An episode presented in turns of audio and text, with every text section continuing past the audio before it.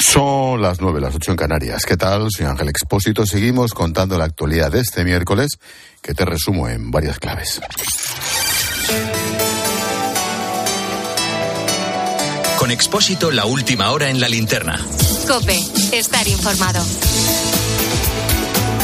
La selección española de fútbol se acaba de proclamar campeona de la Liga de Naciones Femeninas. Han impuesto en la final 2 a 0 Francia con goles de Aitana y de Mariano en el estadio de la Cartuja de Sevilla. El siguiente reto serán los Juegos Olímpicos de París, para los que se clasificó España tras la victoria en semifinales. Segunda clave. Gobierno central y Gobierno vasco acuerdan la transferencia de las políticas de integración social de los inmigrantes que tienen protección internacional.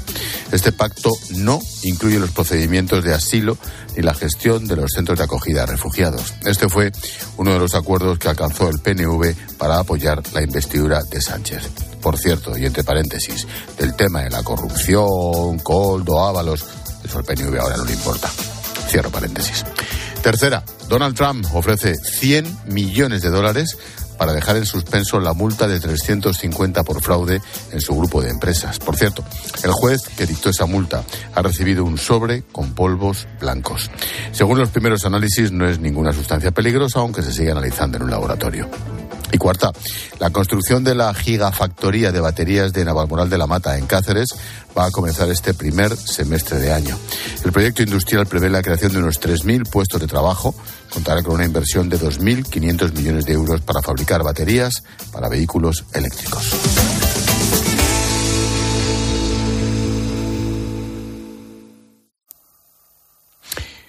El Ayuntamiento de Sevilla propone cobrar a los turistas por entrar en la Plaza de España. Seguro que ya lo has leído. ¿Hacia qué modelo de turismo vamos?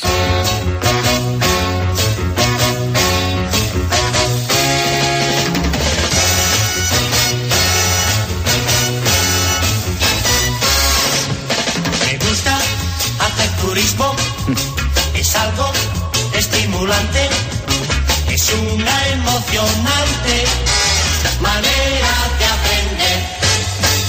Olviden sus problemas. La palabra turismofobia no aparece en el diccionario, no existe, pero eso no impide que en los últimos tiempos se utilice cada vez más.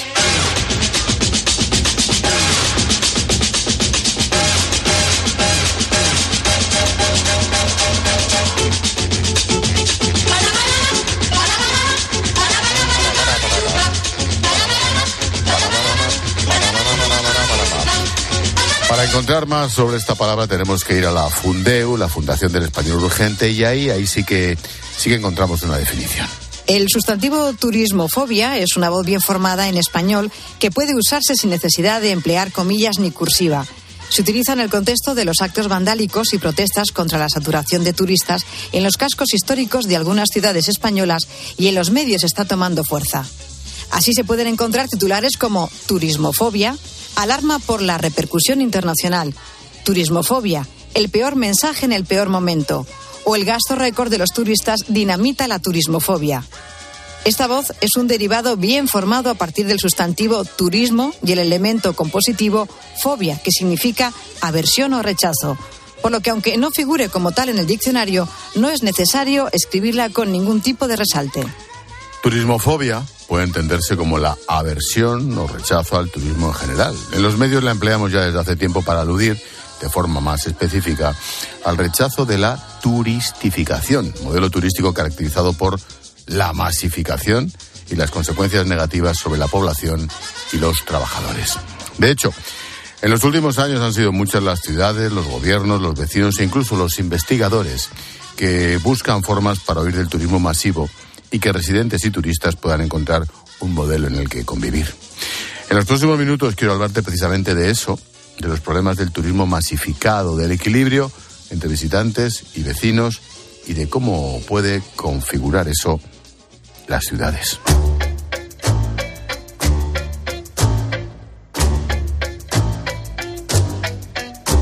Los residentes. Yo creo que el turismo se ha incrementado y de hecho no tenemos más que remitirnos a las estadísticas que ha dado el INE en los últimos meses. Vamos, hay mucho más turismo que, que antes de la pandemia. Quiero decir, Madrid siempre ha sido una ciudad muy turística, pero, pero se ha incrementado un porcentaje importante. A veces resulta un tanto agobiante, pero no solamente por el turismo, sino también porque mm, vivimos mucha gente aquí en Madrid. Yo lo veo como toda la vida, vamos. No he visto que, que sea una cosa especial. en algunas zonas un poquito más, en la zona centro, la Puerta al Sol, tal, es normal, pero vamos. De hecho, vivimos del turismo, o sea que no. Tienen que venir los que tengan que venir, que hay gente que vive de ello también. Yo creo que si no estuvieran, luego diríamos, oye, es que no vienen, vamos a llamarlos. Ahora que están, no vamos a echarlos, ¿no? Los turistas. Estamos hablando de cifras de visitantes muy elevadas para esas ciudades. Los turistas dejan mucho dinero en las ciudades, pero en la mayoría de los casos la llegada de turistas afecta al día a día de estas localidades. Mantenimiento de los edificios, gastos de limpieza, gentrificación, pisos turísticos.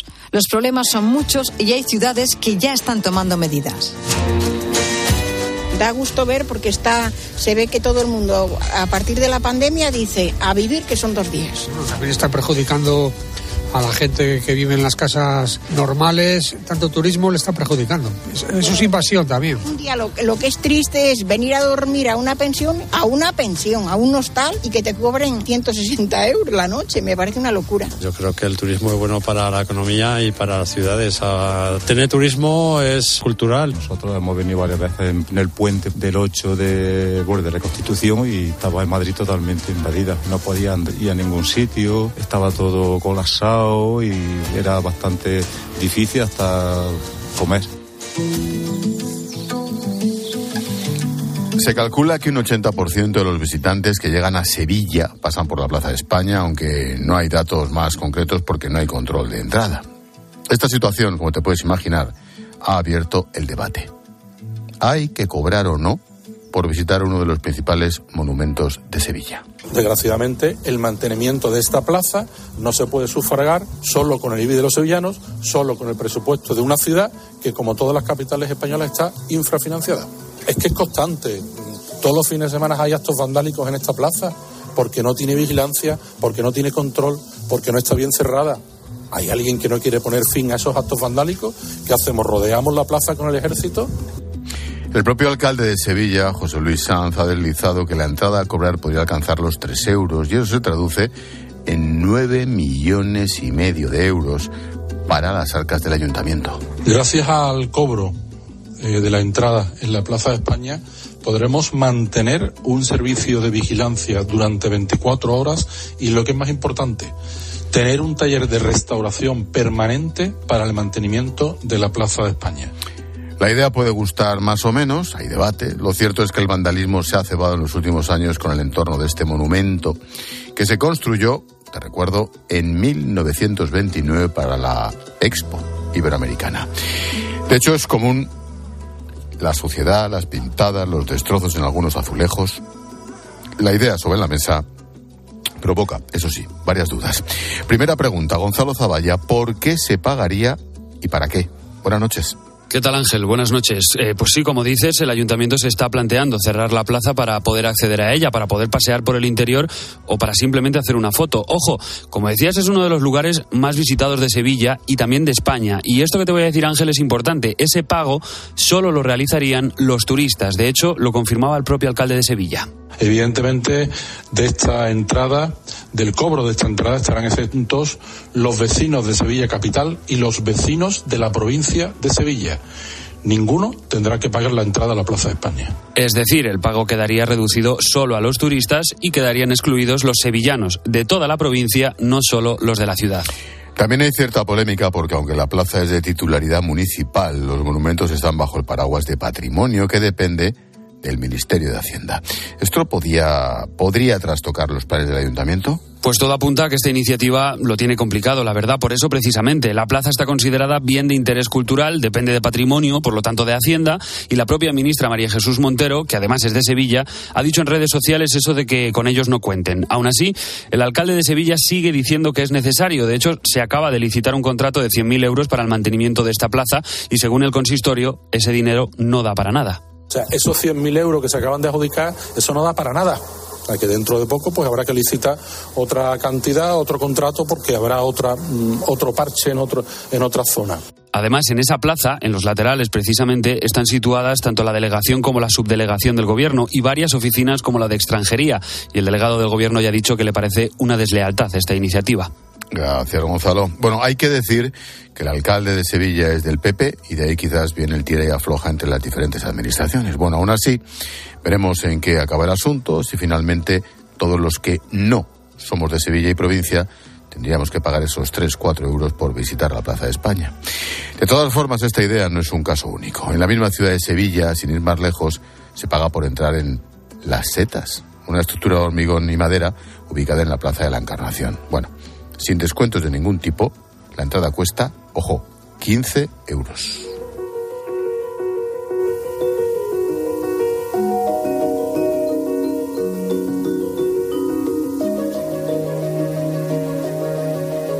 Enrique Navarro es profesor de la Facultad de Turismo en la Universidad de Málaga. Enrique, profesor, buenas noches.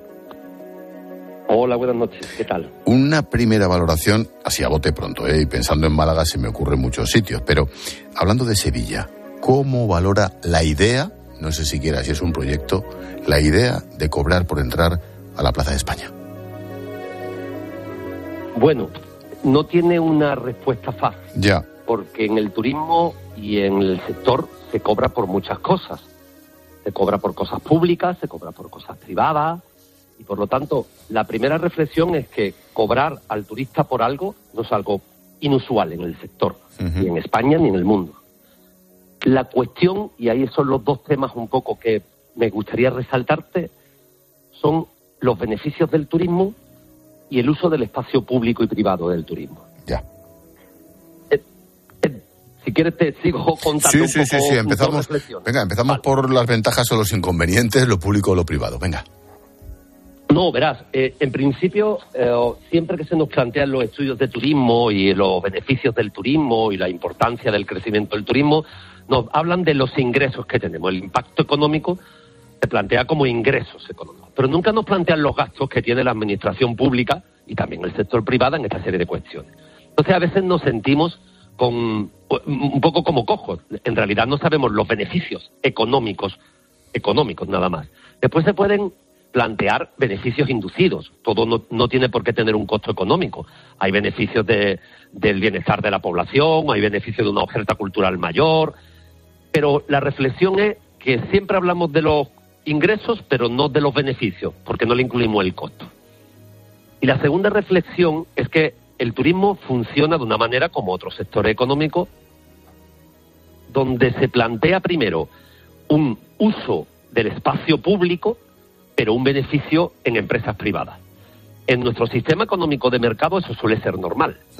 Claro, todo chirría, todo chirría cuando alguien dice es que el sector tiene unos eh, problemas en cuanto a que necesito rehabilitar una plaza y no tengo tanto dinero para hacerlo en el sector público. Entonces, aquí es cuando entra, eh, ¿qué pasa? Que solamente mm, planteo los ingresos y no los gastos, porque eso sería un gasto. Y si no tengo tantos bene- tantos gastos o si no o si tengo que tener más ingresos en las arcas municipales para poder arreglar eso, es que lo que me están diciendo anteriormente de que el turismo es muy beneficioso o que tiene muchos ingresos empieza a, hacer aguas, empieza a, rayar un Claro. poco más. El tema es dónde encontramos el equilibrio. La pregunta es, ¿al ritmo actual de crecimiento del turismo es sostenible en determinados puntos, el centro de Barcelona, algunas zonas de Madrid o la Plaza de España de Sevilla? Eh, me- discúlpame, pero desconozco un poco cómo van los flujos en Sevilla, pero a priori te tengo que decir que todo lo que no tenga un límite no es sostenible. Eso del crecimiento sostenible es una palabra que nos hemos inventado Sí, para entender sí. un oxímoron. En ese sentido, en ese sentido, claro que hay cosas. Nada es sostenible o insostenible, sino que está dentro de un proceso. Puede ser sostenible económicamente, que ahora empezamos a pensar que no, porque si necesitamos recaudar más, es porque quizás no tengamos tantos ingresos o tantos beneficios. Y por otro lado, es que el crecimiento ilimitado siempre genera otra serie de problemas. Si yo no tengo políticas públicas para arreglar eso, entonces supone un costo importante, social o económico o ambiental. Es el crecimiento de, la, de determinadas ofertas turísticas, que es un poco lo que tú me planteas, pero eso está generando otros problemas o otros conflictos por otro lado, desde la vivienda de alquiler hasta los precios y la inflación que tiene cualquier zona turística, hasta el ma- la monofuncionalización de los espacios. Un espacio sostenible cuando tiene multifunción. Si solamente tiene un sector y ese sector cae, entonces es dependiente. La dependencia no puede ser sostenible. Mm, somos un país eh, con, con un porcentaje del PIB brutal dependiente del sector turístico. Eso ya lo sabemos y está fenomenal y es una industria, ¿eh? no es una cosa a la que despreciar. Debemos, debemos repensar el modelo. Debemos acudir a un modelo híbrido, compartido, buscando el equilibrio. Bueno, te matizo un poco la cuestión. favor, claro no sí. tenemos un modelo. No, no tenemos un Pues modelo. empezamos tenemos bien. múltiples modelos. Ya. No, no, no tenemos un modelo, tenemos múltiples modelos. No es lo mismo el modelo de un área de Segovia rural que con una pequeña empresa de un hotel, un par de restaurantes, dinamizo toda una zona. Ya. Debido quizás en parte al declive, por otro lado, de las otras funciones agrícolas y ganaderas primarias que pueda tener, que colocar un hotel en una gran ciudad como puede ser Málaga, Sevilla o Barcelona. Eso no dinamiza tanto. Entonces, eh, o no es lo mismo la disrupción que ha, creído la- la- que ha creado las viviendas con fines turísticos en los centros de las ciudades, que esa misma disrupción no la ha creado en los litorales. O sea que no tenemos un solo modelo. Pero recalco quizás un elemento. Sí hay que repensar constantemente hacia dónde vamos y cómo podemos. Y vuelvo a incidir en que es que tenemos límites, es que no se puede crecer indefinidamente, porque zonas muy dependientes del turismo no son positivas. Es que nos dan un gran ingreso y hemos recuperado antes de la crisis, sí, pero también generamos otra serie de conflictos que quizás no estemos atajándolo tan claramente. ¿Quién ha de la poner, hasta la expulsión del centro histórico. claro, quién ha de poner esos límites, profesor? Sosteniblemente te diría que la ciudad, o sea, la sociedad. Lo que pasa es que esto es un poquito más complicado. La sociedad está relativamente dividida en cuatro grandes grupos. Las administraciones públicas, que en nuestro caso son tres, Para comunidades complicarlo más, para complicarlo más todavía, ¿no? Claro, claro, claro. Lo empresariado, que no es lo mismo un pequeño hotelito con encanto en una ciudad o en un municipio rural que Meliá, grandes empresas, son modelos distintos con necesidades distintas y formas distintas de trabajar. Una gran empresa puede estar a pérdida dos años, un pequeño negocio no. Estarían después los residentes, que son los grandes olvidados en Sin ese duda. sentido, y a, lo- y a los que le afecta constantemente cualquier elemento de dependencia o impacto negativo y por último estarían un poco los grupos de presión en sentido de, de grupos de ciudadanos que se, que se reúnen. Pueden ser ecologistas, pueden ser los académicos, la universidad. Es decir, eh, se plantean otros grupos que tien- teniendo intereses particulares, los académicos o los universitarios o los, o los ecologistas, sí generan una serie de- de sintonías con la ciudadanía, el empresariado y la administración, que son importantes también tenerlo en cuenta. El acordar eso es complejo porque hay múltiples intereses. Pero hay una clave, es que tenemos que llegar a acuerdos siendo transparentes en el proceso y participativos en el proceso. Claro, esto significa en parte perder tu soberanía como administración, que no todos los residentes llevan razón planteando sus necesidades, porque también hay muchos intereses diferentes entre los residentes. Por ejemplo, la vivienda en España se habla de grandes propietarios y de los fondos buitres que están ahí y que por supuesto tienen un impacto importante además un impacto muy llamativo. Pero es que la vivienda, el alquiler de la vivienda es muy capilar. El 80% de la vivienda que se alquila se alquila entre particulares. Usted está en una reunión con siete personas y cuatro de ellos tienen segunda residencia que alquilan. Ya. Entonces es un problema muy capilar que está muy engrosado en nuestra sociedad. Entonces los residentes, yo protesto porque mm, a mi hijo se le alquila muy caro, pero tengo un piso y lo sigo alquilando caro. Cuando nosotros hacemos los experimentos a nivel social con los ciudadanos, con los grupos de presión y empresarios y administraciones, van surgiendo estos problemas. Es eso existe. Vamos a intentar ponernos de acuerdo con un proceso participativo y transparente, que es lo más complicado, claro. Pues nos quedamos con la clave. El tema es el acuerdo y mira, lo importante es que a lo mejor ya estamos empezando a hablar de ello y seguro que de esa manera movilizamos tanto a la administración como al empresariado como a los residentes. Profesor Enrique Navarro, de la Facultad de Turismo de la Universidad de Málaga, gracias y suerte. ¿Qué ciudad más bonita tienen? Gracias, Enrique. Muchas gracias, igualmente. adiós, adiós. Buenas noches.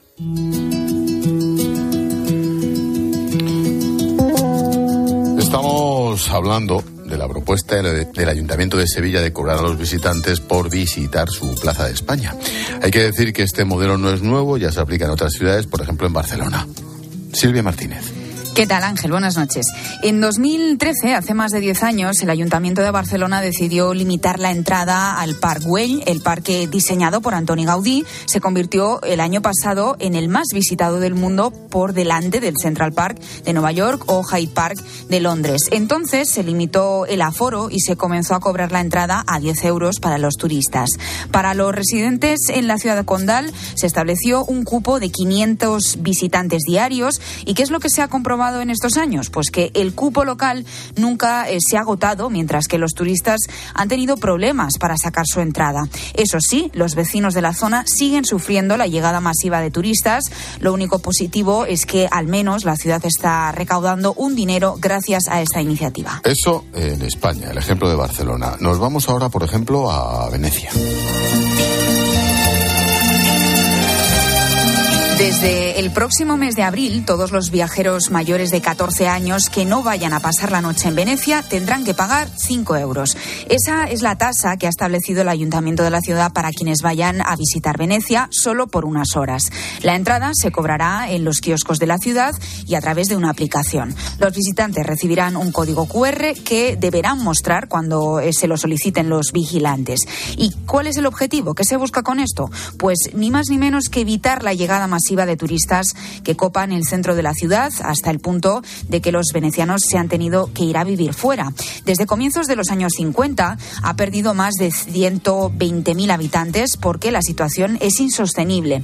Venecia recibe 25 millones de turistas al año, esos son 60.000 al día y la población no llega a 50.000. Además, la UNESCO incluyó a la ciudad en su lista de patrimonio mundial en peligro. En 2021, la masificación ya era un hecho y se prohibió a los cruceros navegar por delante de la plaza de San Marcos. Imagínate, Ángel, esos barcos de 40 toneladas navegando en aquellas aguas. Alejandro Tamayo es profesor de urbanismo de la Universidad Politécnica de Madrid. Alejandro, profesor, buenas noches. Buenas noches. A bote pronto. ¿Este tipo de iniciativas por cobrar a los turistas en puntos determinados tienen su lógica o tienen más lógica recaudatoria? Bueno, yo creo que en todo caso habría que diferenciar. Eh, en el caso, yo creo que del que estamos hablando, de la Plaza eh, de España en Sevilla, yo creo que la cuestión principal es que se trata de un espacio público.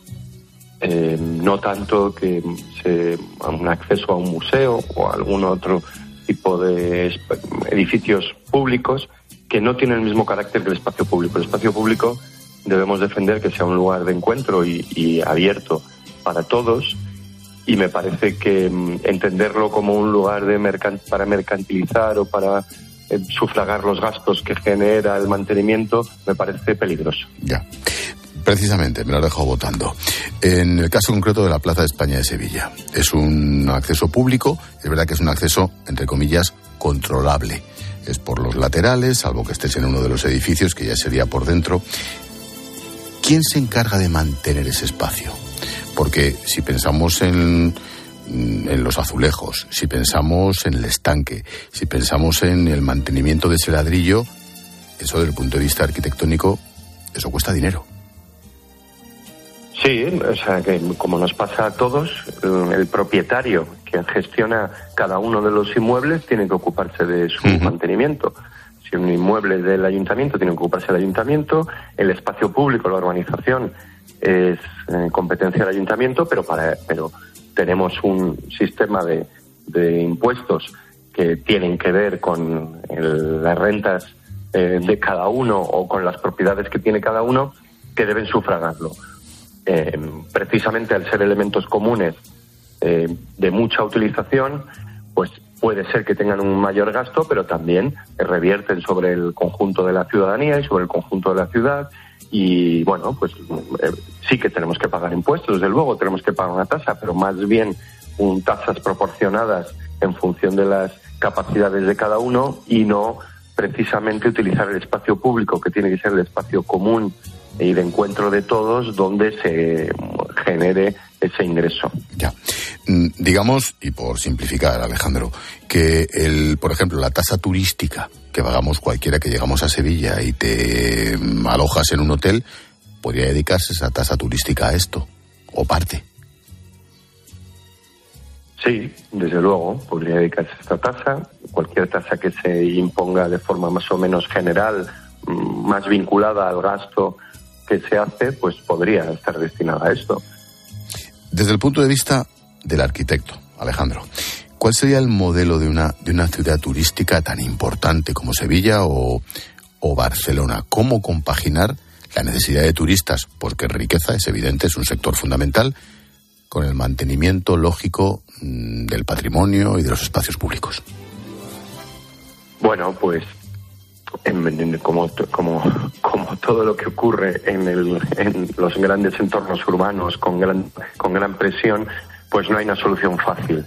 Pero desde luego eh, tiene que prevalecer la convivencia y el que precisamente lo que la población de un entorno ha mantenido y ha conservado y ha dado vida durante años, no puede ser que sean ellos los que paguen el, el éxito de su propia ciudad, ¿no? Yo creo que el hecho de controlar la cuestiones que siempre han estado controladas hasta que han aparecido nuevas tecnologías que han introducido nuevos sistemas que no están regulados, pero que tarde o temprano debemos regular. Me refería a, los apartamentos eh, de alquiler turístico, donde están expulsando a la población.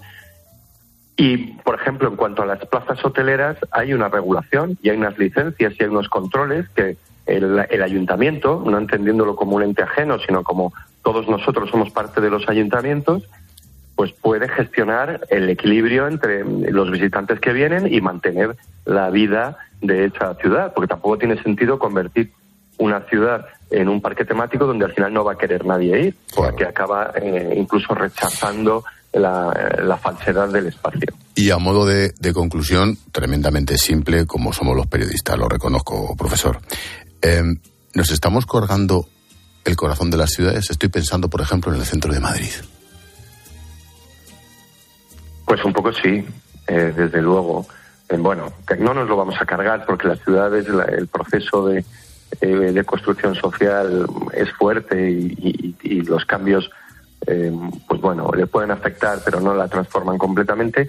Pero sí que la dinámica actual de desregularización ¿no? que pasa, ha pasado con las terrazas, pasa con el alquiler turístico, pasa con eh, otras tecnologías que están surgiendo, eh, que realmente no es que sean eh, temas nuevos, han existido desde hace décadas. Lo que ocurre es que han entrado como por la puerta de atrás, no están reguladas, no están, no hemos llegado a imponernos un sistema para poder convivir tanto los ciudadanos que vamos, que visitamos un espacio de vez en cuando, como los que viven siempre allí, ¿no? Yo creo que, ese equilibrio tiene que estar y todos somos a veces turistas, pero también todos somos residentes, yo creo que todos lo entendemos.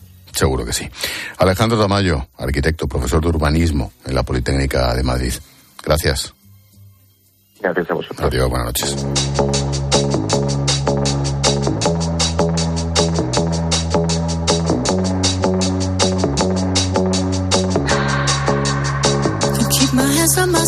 El lazo a nuestro tema del día lo pone Jorge Bustos. Oye, Jorge, mm, ¿se nos está yendo la pinza con esto del turismo de masas? ¿Cómo lo ves? Buenas noches. buenas noches, Ángel. La verdad es que es un tema muy interesante este. ¿eh? Y es verdad que el alcalde José Luis Sanz de, de, Sevilla ha lanzado un asunto muy polémico que probablemente le ha reportado más impopularidad que otra cosa pero solo por el hecho de plantear el debate hay que reconocerle cierta valentía, más allá de que la medida me parece, me parece contraproducente. Es verdad que los, los vecinos y los turistas no tienen intereses compartidos, no tienen intereses comunes, no es lo mismo vivir que visitar pero tampoco deberían tener intereses directamente contrapuestos. Una ciudad que, que solo tiene vecinos, pero no tiene turistas, pues, pues, pues que camina hacia la ruina, hacia por lo menos prescinde de una fuente fundamental de ingresos en la, en la era del turismo global. Pero una ciudad que se convierte en un parque temático desangelado, que es lo que le iba a pasar a Venecia si no hubieran intervenido, eh, eh, pues tampoco es la, la, la solución. Entonces, eh, intentar conciliar los intereses del turismo con los que dan, que dan vida y recursos y dinero y, y alimentan puestos de trabajo y a, a, a una ciudad eh, con los de con los de los vecinos que tienen derecho a habitar, a pasear por una plaza como la plaza de, de España de Sevilla, es complicado. Yo creo que ah, tiene que haber fórmulas más estudiadas y tiene que haber, quizá a lo mejor un plebiscito entre los sevillanos sea, sea pertinente en este caso, que se les pregunte a los propios sevillanos que quieren, incluyendo a los que tienen locales que viven del turismo en las cercanías de esa plaza. Eh, fijaos lo que han hecho en el Parque Güell, por ejemplo, en Barcelona, cobran a 10 pavos la entrada con un cupo de, 10 en, de 500 al, entradas diarias la verdad es que lo que ha pasado ahí es que solo van que solo van turistas japoneses que no van los, los barceloneses ya no van al Parque Güell. Entonces es complicado pero desde luego es un asunto eh, que hay que estudiar porque va a ir a más ¿eh? porque, porque evidentemente la afluencia y en un país como España la afluencia global de turistas comporta un deterioro urbano también importante no pues habrá que estar atentos. Gracias Jorge. Hasta luego Ángel. Sigue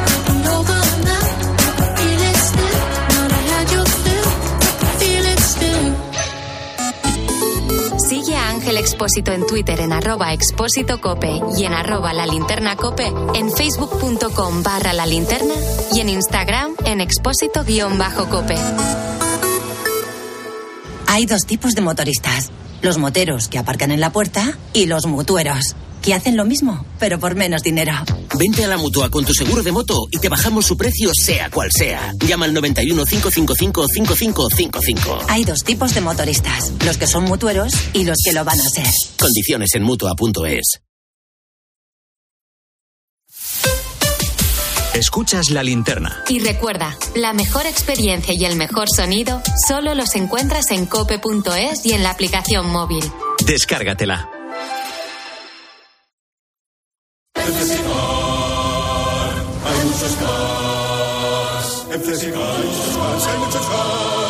Flexicar hay muchos cars, hay muchos cars. En Flexicar hay muchos cars.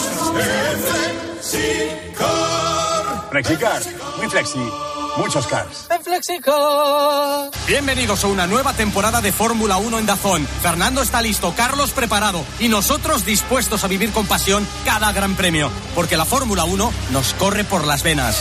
Vívela solo en Dazón desde 19,99 euros al mes. Quiero explorar sin importarme cuándo volver el exterior.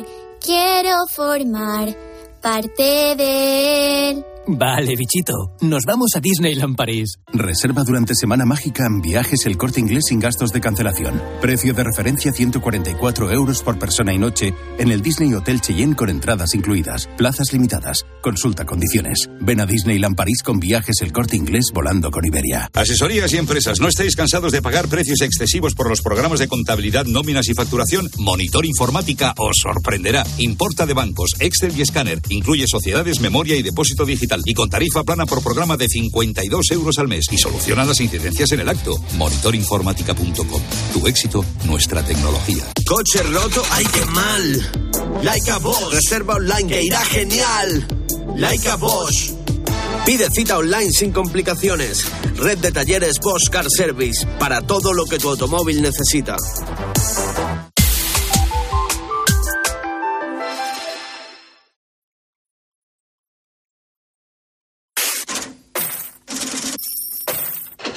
Expósito. La linterna. Cope. Estar informado.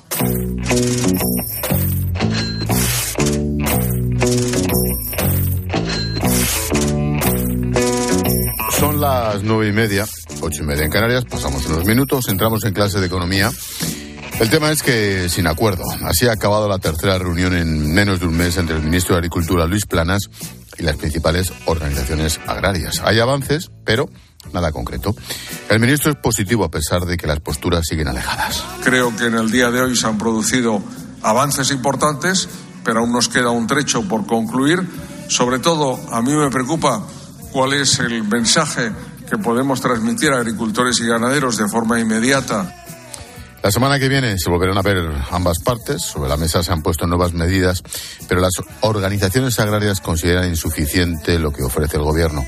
Susana Moneo, buenas noches. Hola, buenas noches. Ángel, las organizaciones agrarias reconocen avances, pero dicen que son insuficientes y reclaman más concreción al ministro en sus propuestas. Ha habido un avance, pero efectivamente faltan muchas concreciones. Es Miguel Padilla de COAC. Todavía no saben en qué términos va a quedar la PAC. Piden ese plan específico con ayudas directas, el control de precios y la llamada cláusula espejo. Lorenzo Ramos, secretario general de UPA. Empieza una campaña ahora y se empieza a, meter productos de otros países sin cumplir las mismas condiciones, pues vayamos ahora específicamente a controlar ese producto. Desde mañana hay reuniones técnicas para un nuevo encuentro a principios de la semana que viene, pero si no hay acuerdo, Pedro Barato, secretario general de Asaja, lo dejaba claro. Si no hay soluciones, habrá movilización. Las tres organizaciones mayoritarias podrían volver a la calle. Pilar García de la Granja, buenas noches. ¿Qué tal, Ángel Expósito? Buenas noches. ¿Cómo ves el panorama? Bueno, lo llevamos comentando todos los días, ¿no? Y nos lo han contado los propios agricultores. O sea, la situación pues es muy complicada porque las políticas impulsadas también por el gobierno de España en Europa pues vienen desde Bruselas, ¿no? Y, y todo lo que se adopte pues ha de ser consensuado. Claro que Planas puede decir que la cartilla digital se retrasa dos años en su aplicación, pero es que los agricultores directamente no la quieren, ni dentro de dos meses, ni dentro de dos años, ni dentro de veinte, ¿no? Por ejemplo, respecto de la PAC. Bueno, es evidente que es menos dinero porque lo que se quiere es menos superficie agrícola, porque consideran eh, desde Bruselas que se está destruyendo el medio ambiente y esto va directamente contra el corazón del negocio, de la profesión, del trabajo y de la forma de vida de miles de agricultores en España. Seguirán las protestas. Hoy, por ejemplo, hemos vuelto a ver cortes en las afueras de la ciudad de Vitoria, el bloqueo ahora permanente de la AP7, muy cerca ya del límite con Francia. Escucha.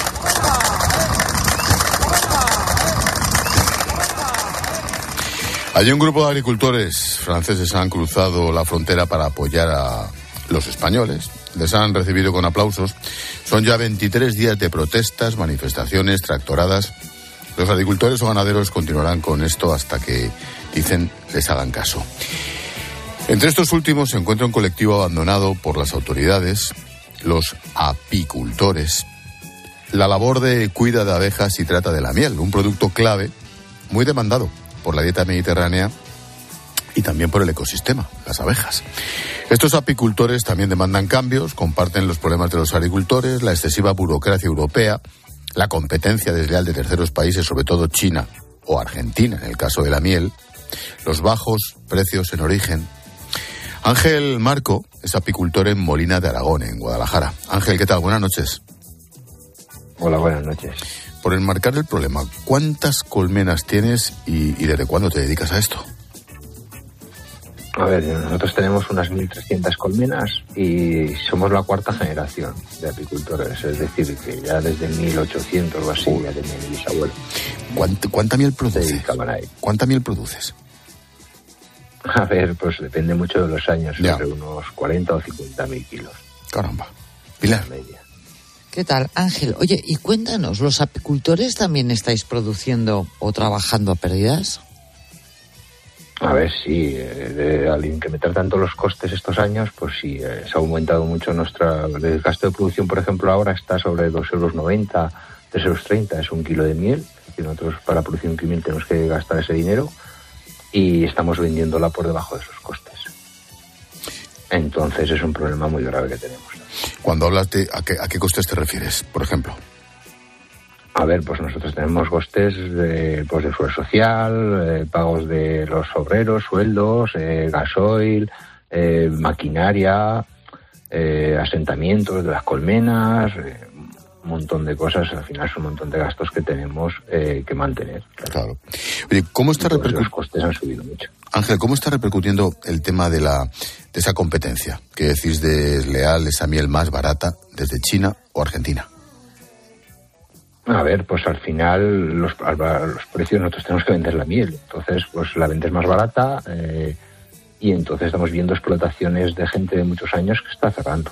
Ese es el problema, es decir, aquí ya se está viendo que están cerrando explotaciones. Eh, no tenemos, eh, la apicultura no está en la, el primer pilar de la PAC, entonces no recibe ayudas directas y se reciben unas ayudas en algunas comunidades que son las agroambientales, pero no en todas. Pero ya sabéis que las ayudas con el segundo pilar pues van eh, condicionadas. Entonces es muy, es muy poco, con eso no se llega. Entonces no cubrimos gastos. De lo que se deduce, Ángel, por lo que dices, que deberían de subir los precios de, de vuestros productos de la miel en origen, ¿no? Sí, en principio subir o, o eso, o que nos empiecen a subvencionar ciertas cosas para mantener. Ya no es por lo que nosotros producimos. Al final también las abejas, como creo que casi todos los agricultores y ganaderos, hacemos una labor y mantenemos lo que es nuestros campos, si no desaparecerán.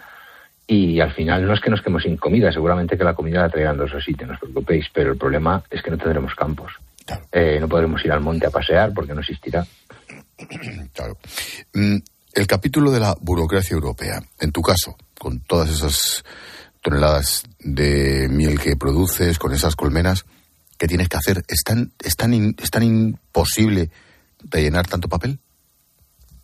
A ver, es que, es que rellenamos tres veces lo mismo. Es que ahora eh, ha salido un nuevo decreto, una nueva orden a nivel europeo y ya se, se va a implantar el 1 de mayo y, y, es lo mismo que ya estamos haciendo, pero otra vez más, es decir, otra cartilla más. Y al final unos, es que somos gestores, es que ya no somos apicultores necesitamos un montón de tiempo para rellenar toda esa documentación que encima se repite, que es que no, no tiene lógica, que lo estás apuntando en una cartilla ganadera, lo apuntas en un cuaderno y luego lo, y luego lo vamos a apuntar en una nueva normativa que, que, es de la normativa del veterinario. Y al final es lo mismo todo el rato. Entonces no, no se puede mantener eso así. Y luego, claro, necesitamos veterinarios, necesitamos administrativos y todo eso son costes más añadidos a los gastos que ya tenemos. Ya. ¿Y, tú por qué crees que se piden toda, o sea, tres veces el mismo papel, toda esta burocracia? ¿A, qué lo achacáis? Pues no lo sé, no sé si es para, justificar puestos de trabajo, no lo sé, no lo sé, no lo sé, pero es muy complicado, es muy complicado porque al final es una carga, es decir, carga a los apicultores, cargas a las organizaciones que nos representan, carga, es decir, todos son cargas de trabajo hacia los demás, no, no, no digamos, hacia muchas veces las administraciones todos los, los, trabajos nos lo hacen a nosotros, entonces al final es muy complicado mantener eh, una explotación. ¿En qué punto en qué punto os encontráis con el tema de los pesticidas y los plaguicidas? Porque a mí me da que en China no hacen lo mismo, ¿no? A ver, eso es otro punto que, pues, las analíticas o todo el control que nosotros tenemos, gracias a, a la Unión Europea, que eso es, es, mejor para, sobre todo para los ciudadanos y para el consumidor, pues nosotros producimos eh, productos de alta calidad. Pero claro, si yo vendo un producto de alta calidad y a mí me exigen todas estas condiciones y luego viene una miel, que yo no estoy echando la culpa al pobre apicultor de China o de Argentina, que él tiene los mismos problemas o más que nosotros, pero cuando llegan aquí no se le hace el mismo control. Entonces no estamos compitiendo igual. No, no, no podemos competir con eso. Ya.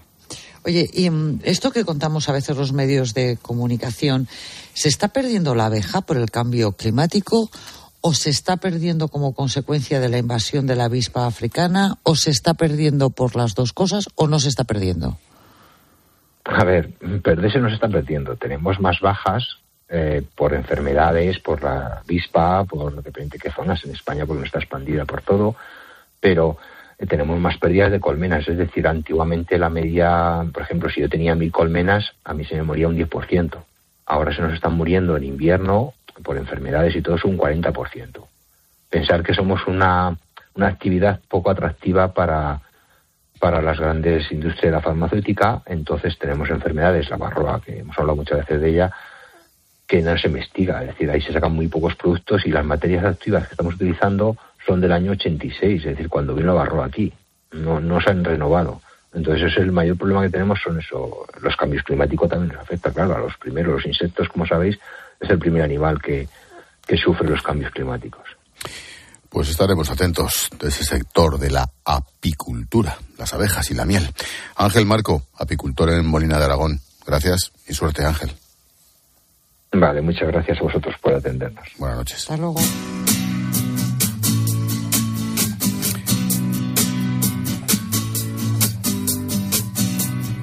El precio de la luz baja. Mañana pagaremos el megavatio hora apenas a 5 euros de media. Lo que tenía que ser una buena noticia se ha convertido, aunque parezca mentira, en una sorpresa desagradable en la próxima factura de marzo. Y es que el IVA de la electricidad se va a situar a partir de este viernes en el 21%. Este impuesto estaba actualmente en el 10 e iba a seguir así hasta final de año, pero con una condición, que el precio del megavatio hora estuviera en la media del mes por encima de los 45 euros. En febrero no vamos a llegar a esta cifra y por eso se activa una cláusula que permite al Gobierno aumentar el IVA.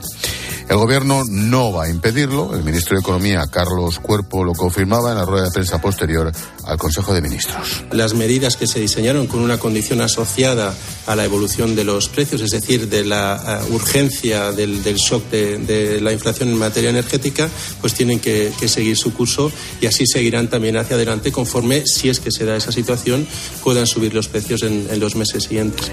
Si el IVA permanece en ese 21% durante todo el año, el recibo se encarecerá en torno a 120 euros de media, lo que supone un 15% más de lo que pagamos hoy. Roberto Caberos, experto energético, y hace análisis y gráficas muy interesantes. Roberto, ¿qué tal? Buenas noches. Hola Ángel, ¿qué tal? Buenas noches. Lo, lo, primero de todo, ¿por qué es tan barato el precio de la luz en este momento? ¿Qué ha pasado para que, para que esté tan bajo? Vale, vamos a recapitular un poco cómo ha terminado el mes de febrero. El mes de febrero empezamos en 70 euros, eh, llegamos al 22 de febrero y empezó a bajar a 10, 6, 6, 3, 3, 3 y hasta mañana que tenemos 4,8. Son precios muy, muy baratos. Respecto del mes pasado, vamos a bajar, hemos bajado un 46,2%. O sea, vamos a tener un precio, un 42, que se ha quedado la media de este mes de febrero en 40 euros megavatio. Pero ¿por qué ha bajado? Como bien dices, bien. Pues ha bajado primero porque tenemos mucha renovable. Eh, tenemos mucha, mucho viento y el viento eólico lo que nos está haciendo es que este precio baje. Tenemos fotovoltaica, un 1,5% más que el año 23. Tenemos hidráulica, o sea, estamos, estamos hablando de un 2,3% más que el año 23. Además, estamos quemando un 13% menos de gas que el año 23 y un 14% menos que el año 22. Si vemos cómo está el gas, ¿vale? El gas lo tenemos un 77%, ¿vale? El precio del gas, el MIGBAS, un 77% más barato que el año pasado y un 48% más que hace dos. Igual que las emisiones de CO2, lo mismo, tenemos un 25 y un 40. Todo esto ha hecho que el precio de la luz baje y tengamos unos precios pues realmente bajos. Si tú te acuerdas, Ángel, eh, de esto estuvimos hablando de precios normales, no hace mm. llega un mes. Sí. Hablamos con la sí. feria de Genera. Tú dijiste, precios normales. Precios normales hablamos de 100. No, no, son 50 y poco, entre 50 y 55, te dije yo. Estos precios tampoco son normales. Tampoco son normales porque la media tendría que estar en 40, 45, 50 euros, que sería lo normal. Indicarte otra cosa. Eh, este mes hemos tenido 34 horas, 34 a 0 euros. Eso tampoco es normal, eso yeah. no se daba hemos batido récords en todos los sitios. El lunes, el lunes quedaba como el quinto lugar del lunes más bajo desde el año 98 que tengo yo registros. El martes quedaba como tercer lugar. Y mañana, mañana va a quedar como quinto lugar el, el, el martes más bajo desde el año 98. Estos son precios bajos, no, normales uh -huh. no, muy bajos. Ya. Pilar. Y que es verdad, perdón, perdón. No decías, y es verdad. Dime, dime. Sí, sí que es verdad que estos precios son normales y para nosotros los consumidores son, vamos, brillantísimos, pero malísimos para los que tienen generación. Ya. Así es.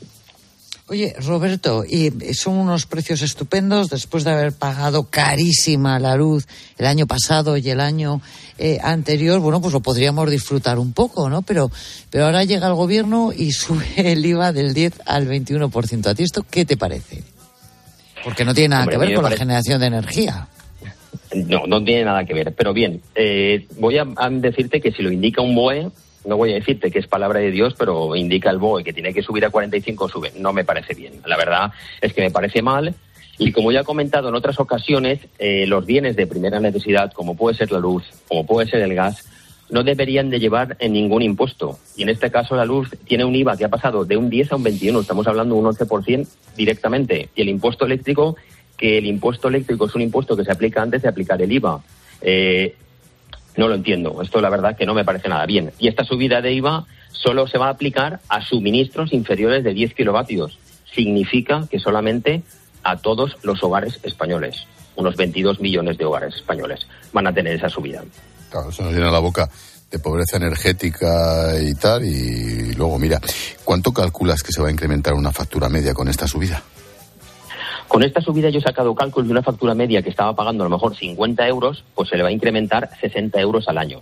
50 euros al mes, unos 5 euros más se le va a subir, pero las facturas normales que están más de 100 euros, pues se le subirán 120 euros al año más que va a tener que pagar en la factura de la luz. La factura de uno va a subir bastante, un poquito más. Cuidado, estamos hablando con precios de ahora, precios de ahora que tenemos 40 euros megavatio.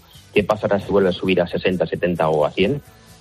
Con el IVA, Claro, pues la Pues cosa- lo tendrán que reducir, ¿no? ¿Otra vez? Eh, ¿Al 10% o no? ¿Cuándo lo reducirán? No hay nada. Eh, sí que hay una cláusula en el BOE que lo pueden subir, pero ¿cuándo va a reducir? Cuando volvamos a tener precios como pasó el día 8 de marzo del 22, que llegamos a 544 euros. ¿Cuándo lo van a bajar? No, no hay nada escrito. Esto sí que se entiende perfectamente y eso sí que lo sufrimos y pagamos perfectamente. es. Roberto Cabero, experto energético, como siempre. Gracias por la asesoría. Ángel y Pilar, muchísimas gracias a, vosotros. Buenas chao. noches. Beso. Adiós. adiós. Está escrito cuando sube, pero no cuando baja. Ha es fantástico. Ah, eh, Mira qué dato. Una de cada seis herencias, una de cada seis, eh, fue rechazada en 2023. La cifra más elevada desde 2012. Según los notarios, la mayoría lo hace por las elevadas cantidades de deuda que esconden, pero también por los costes que supone cobrar la herencia. Esto se está convirtiendo en tendencia, Pilar. Bueno, bueno, llevamos con esta tendencia, más que tendencia, es una moda instalada, ¿no? Porque llevamos así años y fíjate, es terrible, porque heredas algo de tus seres queridos, normalmente son tus padres, vamos a poner que no tiene deudas y que, y que está limpio, ¿no? Por lo que tus familiares directos ya han pagado todos los impuestos y aquí te encuentras con una doble imposición y que tú no tienes dinero para hacer frentes más. Hay mucha gente que pide créditos para poder aceptar la en herencia el piso de, de sus padres o una casita en el pueblo de sus padres. Y nosotros somos uno de los pocos países del mundo, Ángel, que todavía mantenemos este impuesto. El impuesto a la muerte. El vicepresidente del Banco Central Europeo, Luis de Guindos, cree que la reducción de jornada que pretende implantar el gobierno no puede hacerse por ley. Lo ha dicho en Antena 3. Esta reducción de jornada que se está produciendo y va a continuar produciéndose no puede ser impuesta por una ley. ¿Por qué? Porque las empresas eh, son distintas, los sectores son distintas. No es lo mismo, por ejemplo, una empresa con dos o tres trabajadores que una empresa de 300 trabajadores. Una empresa con pocos trabajadores, en las cuales en España hay muchísimas, son la mayoría, pues tiene muy poca posibilidad, tiene muy poca flexibilidad para hacer eso. Una reducción de jornada que debería hacerse en el marco del diálogo social, dice Luis de Guindos. ¿Qué te parece? Ya. Bueno, pues, pues igual que a ti, ¿no? Que esto es un tema complicadísimo, que es un tema espinoso y que además va a levantar muchos problemas en unos pocos sectores. Sobre ¿no? todo, sobre todo, efectivamente, en, en micropymes, ya ni te Claro. cuento. Claro, diferencias entre unos trabajadores y otros. O sea, cada empresa, cada sector sabe lo que puede o no puede soportar Ángel, pero yo creo que mucho ojo, hay que empezar a lanzar el mensaje de que el trabajador tiene que saber que puede o no puede perder su puesto de trabajo. Sí, sí, sin duda. Mm, Yo siempre que hablo de este asunto me pregunto cuántos autónomos se van a coger a ello. Ese es el termómetro. Otro, la IREF, la Autoridad Independiente de Responsabilidad Fiscal, cree que no lograremos el objetivo de déficit del 3% del PIB en 2024. Esto no es noticia. Pero bueno, no ha sido el único aviso al gobierno. La IREF adelanta que la deuda pública seguirá subiendo por el envejecimiento de la población. Las dos cosas son lógicas, ¿no? Claro, el AIREF lo ve como el resto de, los expertos, ¿no? Si no nacen niños, Ángel, si cada vez vivimos más años, si cobramos más como pensionistas, incluso más que la media de los trabajadores, como vimos el año pasado según los datos de Eurostat, que eso es pasmoso. Bueno, pues tampoco hay que ser un, lince, un, ¿no? Es, yo, yo creo que hay que bajar los impuestos al trabajo y, que, y a la contratación y cuanto antes mejor, porque si no yo no sé quién va a mantener a tantos millones de pensionistas sin niños y con trabajadores que aun trabajando y teniendo un sueldo es pobre? Este miércoles ha estado plagadito de anuncios de resultados empresariales, entre ellos Endesa, que bajó su beneficio neto el año pasado un 70% hasta los 700 y pico millones. Descenso que achaca al impuesto a las energéticas implantado por el gobierno. Quien sí subió su beneficio fue Ferrovial o Indra y quien batió un récord en este sentido fue AENA. Sí, sí, AENA ha logrado un beneficio histórico de 1.630 millones. En general, buenos resultados, ¿no, Pilar?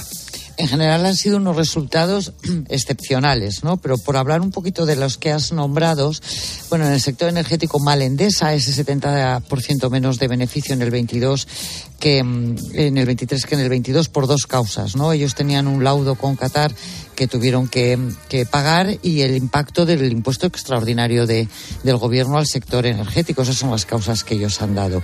Bien lo ha hecho Naturgy con un beneficio que ha subido un 20%, casi 2.000 millones de euros. El gas natural, fíjate, nos lo decía Roberto, ¿no? Que el año pasado estaba eh, altísimo de precios. Sigue siendo un buen negocio, no hay alternativa a los ciclos combinados, aunque mm, esta empresa ha dicho que quieren apostar por ciclos combinados con gases verdes y la biomasa. Ferrovial bueno, la constructora disparada sobre todo por el negocio fuera de España. Ángel, fuera de España. Indra, disparada sobre todo por el negocio de defensa. Y además ha anunciado otro dividendo. Y AENA, en la que te detenías tú. Bueno, pues es que han sido espectaculares por dos cuestiones. El incremento de pasajeros y los ingresos de gestión de fingers y de, y de vuelos. Se ha recuperado el sector del turismo, tanto de negocio como como de sol y playa y, turismo en general, y esto a ENA le ha venido muy bien. Y la última, Pilar, a ver si nos da tiempo. La cadena de restaurantes norteamericana Wendy's, hace años estuvo en España, vio uno en mi casa, pero ya, bueno, entendámonos, un buller, llevará a cabo una prueba en la que los precios de sus productos variarán a lo largo del día en función de la demanda. O sea, a las 6 de la tarde será más barata la hamburguesa que a las ocho y media o las nueve de la noche. Esto es lo que hace Uber o Cabify, tanto en el día como durante la jornada. Wendy mm, no está en España, como digo, comenzará a implantar estos precios el año que viene. ¿Te parece revolucionario una simple prueba o una tendencia? Bueno, yo creo que esto es una tendencia y además que se hace en muchísimos sectores, ¿eh? no solo en Uber o Cabify. Se hace, por ejemplo, en el sector hotelero, o lo hacen las aerolíneas, o lo hacen las empresas ferroviarias que cambian de precio dependiendo de oferta, demanda, cercanía de vacaciones, ocupación, en fin, ni qué decir. ¿Qué decir? Sí, sí, no, no, pero el caso de una hamburguesa tiene su gracia, ¿eh? Aunque sea un euro cincuenta céntimos es una pasta para el Es verdad, pero ya hay, ya hay, restaurantes que te ponen un precio más alto a la hora de las comidas. Pues mira, veremos si es tendencia, estaremos atentos. Pilarín, hasta mañana, gracias. Un beso, hasta mañana, gracias a ti, siempre.